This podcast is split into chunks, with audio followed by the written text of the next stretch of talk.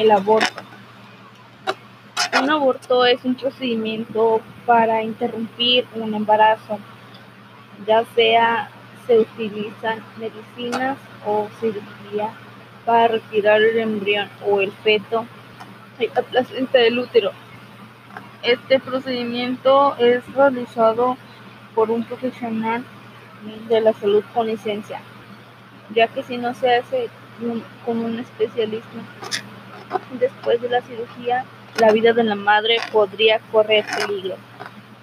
La decisión de interrumpir un embarazo es muy personal, ya sea si la madre está consciente de no tenerlo así que se piensa, hace, ella piensa someterse a un aborto.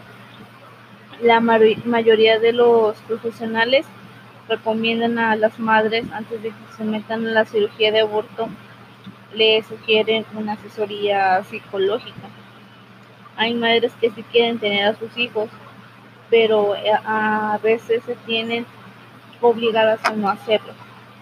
También hay varios tipos de aborto está el aborto espontáneo, el aborto inducido, el aborto terapéutico y por último el aborto indirecto, los cuales se tiene que tener cuidado y tratar con un especialista. Porque ya que si no se trata con un especialista, este, al hacer terminar la cirugía, eh, la madre podría correr peligro porque